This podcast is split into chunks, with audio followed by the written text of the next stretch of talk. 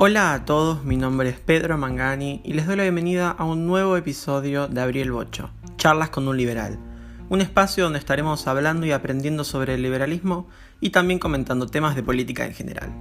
En el episodio de hoy vamos a hablar sobre el conservadurismo, así que te invito a que te agarres algo para comer, te agarres algo para tomar y comencemos. En los últimos años se ha estado viviendo dentro del espectro liberal una intromisión por parte de grupos conservadores y de derecha que más que aportar a las ideas de la libertad, las degradan y hacen quedar mal. Pero, ¿qué es el conservadurismo? ¿En qué se diferencia del liberalismo? ¿Y por qué hay que marcar esta diferencia entre estas dos ideologías? Primero entendamos qué son estas ideas conservadoras. Se conoce como conservadurismo a un conjunto de posturas sociales, ideológicas y políticas, generalmente de derecha, que son reacias al progreso o al cambio de una sociedad en favor de la defensa y perpetuación de los valores familiares, entre comillas, y religiosos del status quo, es decir, que se apegan y tratan de mantener lo que ellos entienden como costumbres y tradiciones. Ahora, pasando a hablar sobre el liberalismo, si bien es algo que he definido muchas veces, en resumen, es la filosofía de la libertad. Es la filosofía que en diferentes formas inspira y ha inspirado a las personas a luchar por sus derechos, por sus libertades, y esas luchas surgen del progreso social, algo que el conservadurismo rechaza. Aparte, un liberal es aquel comprometido con la defensa, al respeto y restricto al proyecto de vida del prójimo, cual sea este proyecto siempre y cuando no interfiera intencionalmente sobre terceros. Aparte, también promueve el Estado de Derecho, el libre mercado, la libertad individual, etc. Pero ahora sí, hablemos de las diferencias entre estas dos ideologías. El conservador es nacionalista y muchas veces inclinado al mal llamado proteccionismo, el cual es la política económica de restringir las importaciones de otros países a través de métodos tales como aranceles sobre los bienes importados para proteger en algunos casos a la industria nacional, por ejemplo. Mientras que un liberal nunca haría esto, sino que es por naturaleza librecambista y defiende la libertad de movilización y la abolición de todo proteccionismo. El conservador tiende a imponer sus valores personales y utiliza el poder del Estado para hacerlo, y en orden de mantener lo que ellos entienden como tradición, reprimen a lo que ellos también entienden como incorrecto. Esto lo hacen generalmente cegados por un fanatismo religioso. Así lo vemos, por ejemplo, en la oposición al matrimonio igualitario, la oposición al derecho al aborto, la oposición a la liberalización de las drogas, etc. Mientras que un liberal nunca haría tal cosa. Un liberal respeta todos los proyectos de vida siempre y cuando no lesionen derechos de otros, y nunca usaría el poder estatal para imponer nada. El conservador es partidario de financiar y así establecer alianzas con la Iglesia, mientras que los liberales creemos en la pluralidad de ideas y nunca financiaríamos mediante el Estado a una institución que debería ser privada y que aparte no representa a toda la sociedad. Además, el liberal hoy debe oponerse a las concepciones básicas que la mayoría de los conservadores comparten con los socialistas, ya que han sido los conservadores los que comúnmente han comprometido sus ideales para aliarse con la izquierda. Esto lo dijo incluso Margaret Thatcher, cuando se refirió a la actitud complaciente de sus aliados conservadores ante las políticas socialistas vigentes en el Reino Unido antes de su llegada al poder. Hayek decía que el liberalismo debe ir hacia otro lado y nunca permanecer quieto, porque el liberalismo no es reacción ni a la evolución ni al cambio, a diferencia del conservadurismo.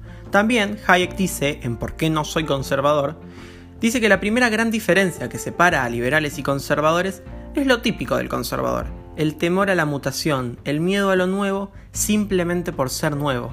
La postura liberal, por el contrario, es abierta y confiada, atrayéndole todo lo que sea libre transformación y evolución, aún constándole que a veces se procede un poco a ciegas. Pero los conservadores, cuando gobiernan, tienden a paralizar la evolución o, en todo caso, a limitarla a aquello que hasta el más tímido aprobaría. Ellos solo se sienten tranquilos si piensan que hay una mente superior que todo lo vigila y supervisa, por ejemplo el Estado o Dios. Ha de haber siempre alguna autoridad que vele porque los cambios y las mutaciones se lleven a cabo ordenadamente. Hayek también señala que este temor deriva en otra de las diferencias entre conservadores y liberales, su afición al autoritarismo y su incapacidad para comprender el mecanismo de las fuerzas que regulan el mercado, como desconfía tanto, no logra percatarse de cómo funcionan esas fuerzas espontáneas que constituyen el fundamento de la libertad, ni puede trazarse directrices políticas. Para un conservador, el orden es fruto de la permanente atención y vigilancia ejercida por las autoridades, lo que derivaría en una intervención estatal, algo a lo que los liberales nos oponemos. Además, siguiendo con esta figura autoritaria, notamos una gran diferencia, y es que el conservador, por lo general, no se opone a la coacción ni a la arbitrariedad estatal, cuando los gobernantes persiguen aquellos objetivos que él considera acertados. Un liberal nunca recurriría al Estado para coaccionar a la sociedad y siempre cuestionaría la represión sin importar el tinte político. El conservador esencialmente es oportunista y carente de principios generales políticos. Y como el socialista, lo que le preocupa es quién gobierna. Y como los marxistas, considera natural imponer a los demás sus valoraciones personales. Y es que esto marca la gran diferencia entre liberales y conservadores. Y es que los liberales en ningún momento admitiríamos que alguien sea coaccionado simplemente por los valores morales de un individuo. Y es que el Estado y la legislación no tienen como misión regir nuestras propias conciencias o sentimientos. Su tarea radica en impedir que se atropellen nuestros derechos fundamentales.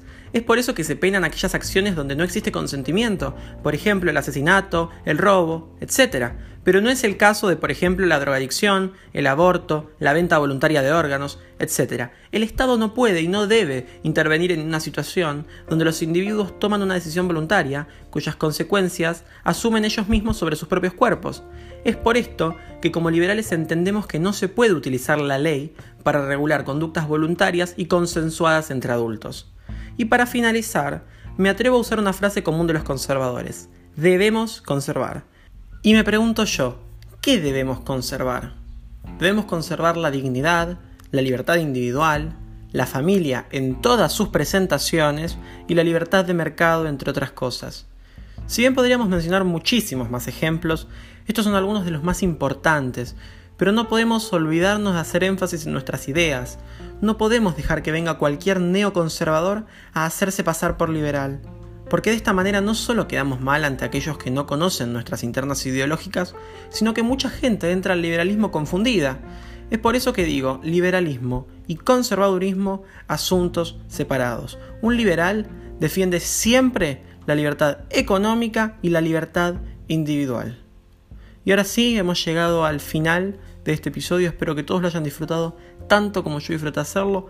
Estén atentos al episodio del próximo sábado porque tengo un tema sumamente interesante para hablar. Hasta la próxima.